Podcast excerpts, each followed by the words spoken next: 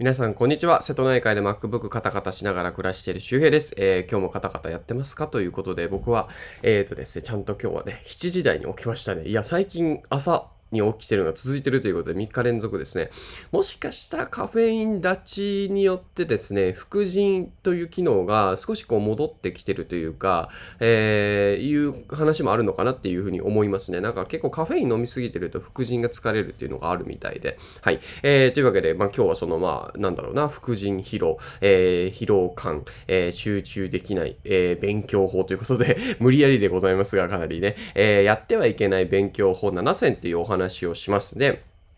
まあ、やってはいけない効率の悪い勉強法ってあるんですよ、7選ね。で、これメンタリスト DAIGO さんの超効率勉強法という、えー、本からの、えー、引用なんですけども、それと合わせてですね、やれ、やるといい勉強法、ね、効率のいい勉強法も、えー、紹介しますので、今日はですね、まあ、何をやったら効率が悪くて、え何をやれば効率がいいのかということがね、えわかる放送となってますので、よかったら参考にしてください。で、200件以上の実験結果から分かった科学的に効率が悪い7つの勉強法というものがあります。すごい。年内、200件以上の実験結果をこうメタ分析してるというやつですね。一番信頼性の高い研究ですが、7つですね。パッと言うと、ハイライトまたはアンダーライン。うわ、やってるよね。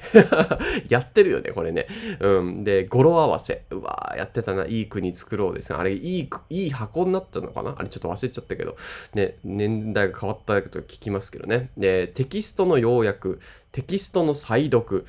えー、集中学習集中学習ダメらしいですね、えー、自分の学習スタイルに合わせる、えー、忘れる前に復習する。うん。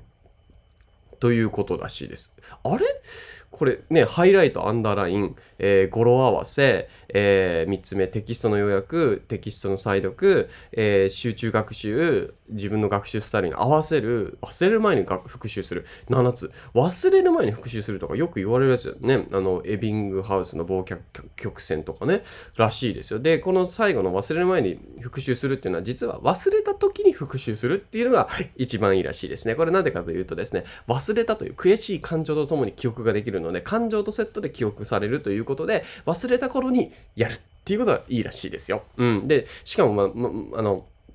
なんだ、まさに僕が今、これ、この超効率勉強法忘れてましたからね 忘れてました。僕もこれ言いながら思い出してるということですね。はい。で、じゃあ、あのー、まあ、どういう流れで、えー、どういう流れか、ちょっと、あの、他のやつもやりますね。テキストの要約はエネルギーロスになる。えー、歴史の流れをノート1ページにまとめてみたり、数学の、え方程式だけ抜き出し並べるなど、えうまく要約するためには、え大学生でさえも長時間のトレーニングを行わなければならない。え教育学者の第一人者、ジョン・ダンロスキー博士の、え言葉ですね。え要約が上手い人ほど要約は不要というね。うん、なんかまあテキストの要約ってね、まあ、まさに僕も読書メモって作ってるんですけど、まあこれまさにちょっと要約ですよね。ただ、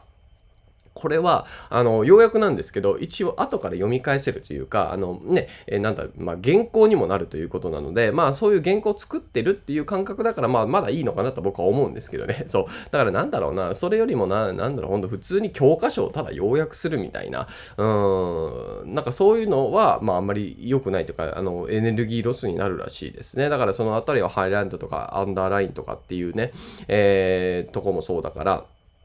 まあ、あまり、あの、まあ、やんなくてもいいんじゃないってことですね、要約は。で、じゃあ、要約とは別に何をやってったらいいのかっていうこと、チャンク化っていうのをするといいということですね。えー、天才的な直感力がつくチャンク化。えー、チャンクとは意味のある塊のこと、バラバラの情報を何らかの法則に基づいてグループにまとめ、えー、頭に残りやすくするということですね。うん。あの、不安、不安対策に効くものは、例えばね、不安対策に効くものは何ですかって言ったら次の3つです。食事、運動、瞑想。というふうにバラバラの情報をくくるということです。くくるというのはね、あの、チャンク化。まあよく3つの方法とか5つの理由とか、まあ僕もよくやりますよね。ああいうふうに情報を整理するっていうことがまず1つのチャンク化になってるということですね。そう、このね、チャンク化はね、僕もずっとやってるんですよ。ね、あの、例えばネットビジネスで稼げない人がやってる5つのこととか、ネットビジネス始めたい人がやるべきまず3つのこととか、なんかそういうのってポンと言われたらさ、ま、ま、まだ出てくるんですよね。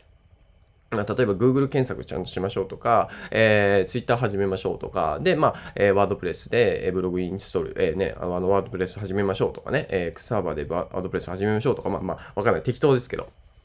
まあネットビジネスそれだけじゃないから、えー、もちろん、あのね、正しくはないかもしれませんけどね。まあそういうふうにで、まあ、出てくるわけですよね。うん。一つのキーワードを聞くと連想でどんどん情報が出てきて、パッと答えが出る天才的な直感力につながる場合もあるということです。だから、こういうふうに日頃から、まあなんか例えば皆さんがそうだな、えー、新入、うん、新入社員が、えー、やるべき 3, 3 つのこと、ちょっとわかんない、出てこないけど、うん、なんかね、例えばプレゼンの前に、なんかこう、緊張しない方法、3つの方法とか、ね、やるべき3つのこととか、なんかパッとこう作るんですよ、自分の中で。で、それがなぜそうなのかとかと自分で作っていくっていうのがね、えー、いいかな。まあ、だからこれね、ブログ書いたりとか、ツイッターやったり、YouTube やったりとか、音声コンテンツやるといいんですよ、チャンク化は。うん。自分でアウトプットになるから、まあ、昨日ね、アウトプットしないとそもそも才能見つからないっていう話をしましたけど、ほんとそうで、うん。あの、まあ、チャンク化を意識してアウトプットが3つのこととかでまとめてどんどんどんどんやる。で、それは要するに、あの、読者とか、えー、聞いてる人、リスナーさんからすると分かりやすいんですよ。ね、7つの、なんかやってはいけない勉強法ね、アンダーラインとかね、語呂合わせとかなんかがあるっていうことが分かるわけじゃないですか。そう。で、やるべきことはチャンク化で、えー、ですよっていうのは一つ目ですね。で、えー、続いておすすめ読書法、メタ認知リーディング、4つのステップっていうのはあります。えー、プレリーディングっていうのをまずすると。まあ、プレっていうのは要するに事前にということですね。ちょっと前のみたいな。うん、プレリーディング、書籍のタイトル、目次などを目を通して何が書かれてるかざっと掴むということですね。で、えー、速読、えー、パッと見て重要そうな箇所にチェックを入れる。まあ、パーッとこう見て、目次気になるとこパーッと見に行って、あ、これ気になるな、みたいな。再読、えー、それゆえ、つまりなどの接続詞に注意して結論を探す。結局何を言いたいのか。つまり、こうですって。あ、だからこれが言いたいのか。で、じゃあその前提条件って何なのかって戻ってみるとかね。だから要するに、読書っていうのは、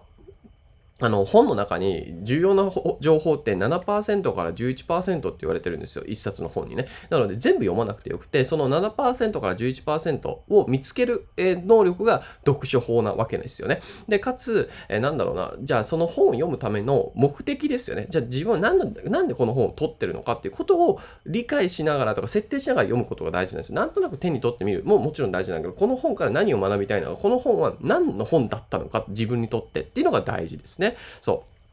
ね、再再読、え自分の言葉でまとめを、え目指すということですね。まあ、要するに本を読んで、結局この本はこうでしたっていうのを自分の言葉でまとめるということですね。これいいですよね。僕も、えー、読書の時やってますね。目次ピャーっとチェックして、えー、なんか池原さん前書きを読むって言ってたかな。僕は目次をも読んで、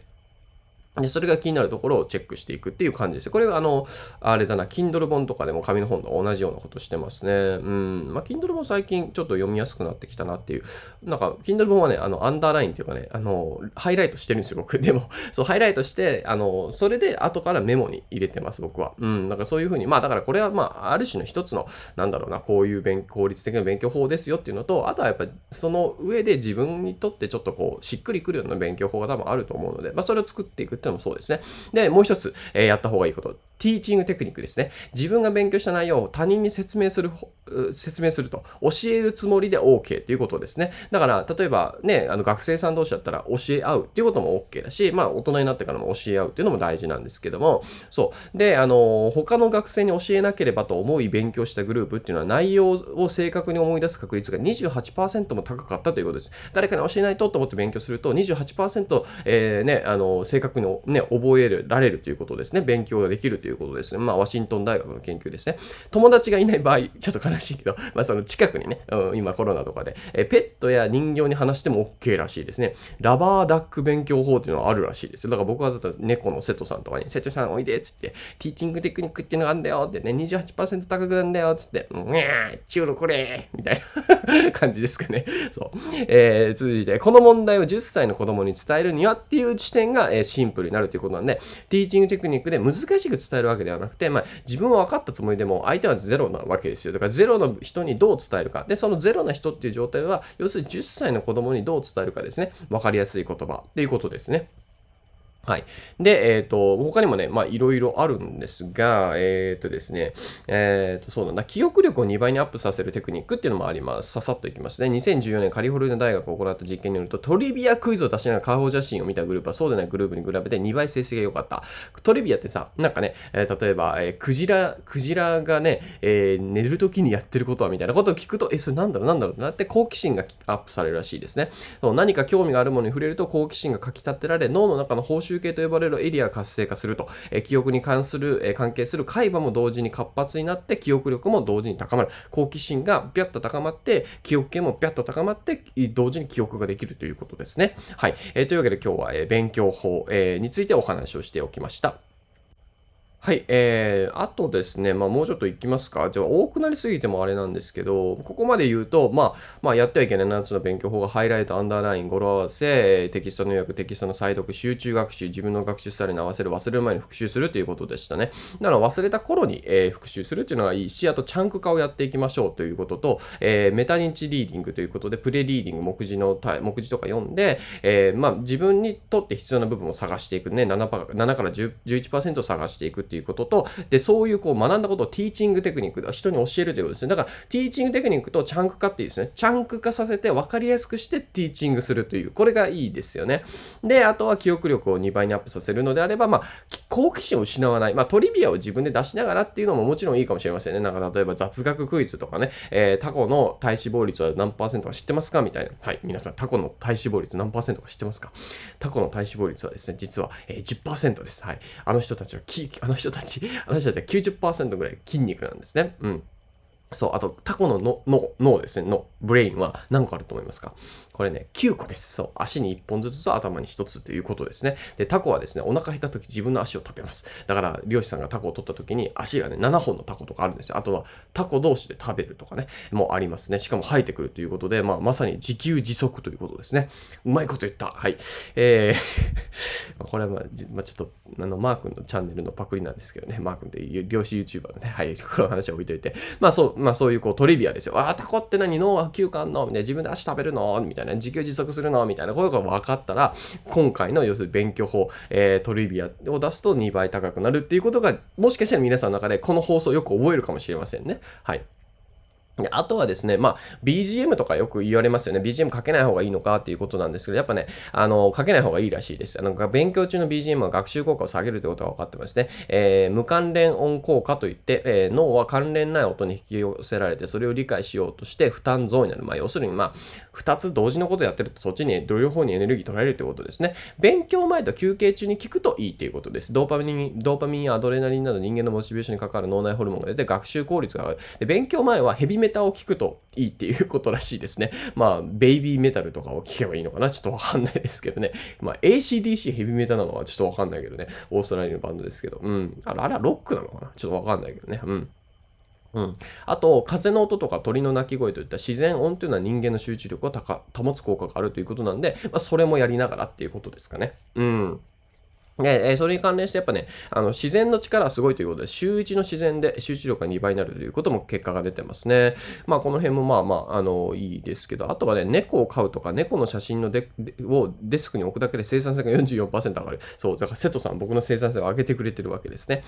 えっ、ー、と、あとやりがちなのがですね、あの、起きてすぐのコーヒーですね。まあ僕今カフェイン立ちをしてるので、これも関連で話しておくと、起きてすぐ、やっぱ90分間はコーヒー飲まない方がいいということです。朝に目を覚ますと、体にはコルチゾールというホルモンが分泌される。これは覚醒をしてくれるんですね。そう、必要なんですよ。ストレスホルモンって言って、コルチゾールはこう、例えば、えー、ライオンとかとね、例えば僕らがこう、立ち、ね、会った時に、あの、リラックスはしないわけですよ。コルチゾールが出て、ストレスが出て、戦わないといけないアドレナリンが出たりとか、心拍数が上がったりとかして、えー、戦える状態とか逃げれる状態になるんですけど、そういう時コルチゾールっていうストレスホルモン出るんですね。で、あの、カフェインとコルチゾールがぶつかっちゃうわけですよ。90分以内だと。だから、あのー、まあ、1時間半ぐらい経ってから飲むとか、朝1杯目は例えば、あの、デカフェにするとかね、うん、カフェインレスのハーブティーとか、まあ、ルイボスティーとか、まあ、普通に左右とかね、にするっていうのもいいですね。で、あのー、起きてすぐはどちらかというと多分ね、ウォーキングとかの方がいい。ウォーキングとかちょっとした、あスクワットとか、僕は歯磨きするときに、あの、スクワットをなるべくしたりとか、えー、朝起きて庭で、あの、ジャンピングスクワットをしてますね。こうジャンプして、15回ぐらいやるとですね、もう心拍数が120ぐらいまで上がるんですけど、まあそれをやっとくだけで結構朝20分の運動の方がカフェインよりも効くっていうらしいですね。集中力に関してはカフェインよりも効くんで、カフェインはやっぱカフェイン慣れしちゃうんですよね。カフェインねすごい慣れて、カフェインの効果ってどんどん薄くなっていくので、そうそう。で、かつ飲みすぎるとカフェイン中毒、まさに僕がまさにそうなってるんですけど、ほんとカフェイン立つとですね、頭痛するんですよ。もうもう2日目、3日目、4日目ぐらいきつかったかな。もう、もう今日6日目なんですけど、全然大丈夫です、今日は。だから1週間ぐらいはね、やっぱりけ、あの、まあ、倦怠感とか、あとは、あまあ、なんだろう、その、頭痛っていうのがあるみたいで、僕、頭痛全くない人なんですよ。本当にほぼなくて、することがない。熱が出た時ぐらいで、まあ、もちろん熱も出てないし、そう。あの、らしいですね。だから、まあだから、まあ、起き抜けのコーヒーというのは一旦置いとくっていうのと、コーヒーの飲みすぎはあんまりしない、まあ、カフェインの取り過ごしあんまりしないということですね。まあ、人によってね、カフェインのね、その許容値っていうのは変わってくるので、ちょっとこれ難しいんですけどね。まあ、一週間やめてみるとね、あの、わかると思います。あの、カフェイン中毒かどうか、頭痛くなるから。あの、全然デカフェでいいですよ。僕、全然毎日デカフェ飲んでるんですけど、デカフェもまあカフェイン少し入ってるらしいんですけど、全然僕頭痛しましたからね。だから多分、あの、ほぼ入ってないんでしょうね、やっぱりね、デカフェね。うん。で、あとはですね、まあ、座ったまま仕事しないってことですね。座ったまま勉強しない。立ったまま勉強は集中力とモチベーションを上げるということなんで、えー、テキストあ、テキストじゃない、テキサス大学の実験によれば、スタンディングデスデスクで授業を受けた小学生は作業達成度が12%、まあ、勉強効率が12%上がるということですね。12%アップっていうのはすごいですね。集中時間が1時間あたりあたり7分ほど伸びた計算になるということなんで、まあ、要するに人のね、1時間を積み重ねが7分多いわけですから、ね、いいですよね。うん。えー、さらに、長期の研究ででは、スタンディングディングデスクで頭が良くなったという報告もある。やっぱ立ったままね、仕事したりとかっていうのはいいということですね。僕もやっぱ YouTube とか撮るときとか、あの、立ったままの方がいいなって話しやすいなと思うんです。まあこれもね、立ったまま本当はしたいんですけどね、今ベッドの上でね、こうね、あのホテルにね、ちょうど朝日がね、いい感じで入ってきてるんで、日光浴をしながらやってます。何の話やねんということですが。まあ、ということで今日はね、超効率勉強法メンタリスト DAIGO さんの本から、えー、まあこういう効率の悪い学習と、あとはこういうふうにしたらいいよっていう話をね、しておきました。はい、えー、ということで、えー、今日の合わせて聞きたいをね、えー、紹介したいと思います。今日の合わせて聞きたいはですね、知らずに買わされてる、お金を払わせられてる、えー、グレーな心理術まとめということで、えー、とですね、まあ、あの、なんか、松竹梅の原理とか、まあ、まあ、どっちかというと、こう、マーケターですよね。まあ、まあ、マーケターとか、商売をしてる人はよく知っていることなんですが、えー、物を買う僕ら、えー、消費者側からすると、意外と知らない心理術、えー、物を買わせる心理術っていうのがあるので、これを知っておくとですね、余計な買い物が減る可能性があって節約になるかもしれません。で、逆に、えー、皆さんが何か売るという時は、えー、まあ、人が迷わせない方法でも一つはあるので、えー、まあ、そういう心理術、今日ね、勉強法を話しましたけども、心理術の方もね、心理学の方も知りたいっていうことは、人は、え合わせてきての放送を聞いてみてください。で、あとはですね、あともう一つ、え、一つ目のリンクか、一つ目のリンクは、えっ、ー、と、Amazon で、えー、のリンクになっておりまして、えー、メンタリスト大学さんの超効率勉強法ですかね。えー、超効率勉強法、メンタリスト大学さんの本のリンクが入っております。で、二つ目が、えー、さっき言った、えー、心理学の本ですね。まあ、こちらもメンタリスト大学さんの、えー、限りなく黒に、近いグレーな心理術というね、えー、そちらの放送の、えー、放送というか本の内容を話している内容なので、まあ、気になる方は、えー、見てみてください。はい、えー、ということで今日はですね、また東京で久しぶりに、まあ1ヶ月ぶりに髪を切って、あとはね、ルッティっていうね、まあアート、まあまあアーティストがいるんですけど、本をね、本じゃねえ、絵を描いてる、えー、ルッティの個展があるということなので、個展を見に行って、ね、まあ個展に行くっていうのはまさにこう、個展に行ってる自分が好きというね、えー、ね、そういうことですかね。いや、まあそういうことも含めながらね、あの、まあすごいですよね。自分でそういうふうに、えー、絵を描いて、それがさ、値段がついてるっていうね。いや、本当になかなかできないことをしていて、まあ、えー、そういう姿を見てきてるので、まあ今日はその作品をいろいろ見てきてですね、まあ刺激をもらったりとかね、えー、なんか欲しい作品があったらね、まああの、ね、買ったりとかね、まあ、いい買おうかな。わかんないけど、あの、まあ来年でもいいけどね、はい、えー、のはいろいろ考えながら、まあ、その辺もね、えー、今日はいろいろ見ていきたいと思います。まあなんかこう、ど、どうなんですかね？アートを買うということ僕やったことないね。ね。あの、サンガーノさんとかね、えー、ルッティとかのね、えー、また、あの、買いたいなっていうのはあるので、まあ、しっかりお金も稼いで、えー、そっちにね、えー、変えていくというか、えー、アートを買っていくっていうのもね、えー、やりたいし、自分もね、やっぱね、デッサンとかはね、ちょっとね、じ、まあ、ほんと鉛筆削るとこからスタートらしいんですけどね、うん、ちょっとやりたいなとか思ったりとか、僕の、祖父がね、油絵を描いてたんですけど、なんかやっぱ祖父の絵いいなと思うわけですよ。なんかじいちゃんの絵があるってなんかすごいいいですよね。うん、だから僕もなんか例えばね、いつかその 孫とかができた時にね、いやじいちゃんの絵がへったくそだなみたいな、何が言いたいねみたいな、ね、女性しか描いてないやこの女好き目みたいな そんなことを言われる絵ができても面白いのかなと思ったりとか。うん。まあそうですね。いろいろその創作というかね、えー、そっちの、えー、方にもね、少しずつ、え、時間をとってね、やっていきたいなと。まあこれ若い時間かかりますからね。はい。というわけで皆さんもなんかちょっとやりたいことはね、少しずつ時間をとっていきましょう。まあそういうのもね、一つ勉強かなと思うので、まあ今日は勉強法のお話をしておきました。えー、また次回お会いしましょう。バイバーイ。あ、体調とね、生き返り、日曜日ですが気をつけてください。はい。さようなら。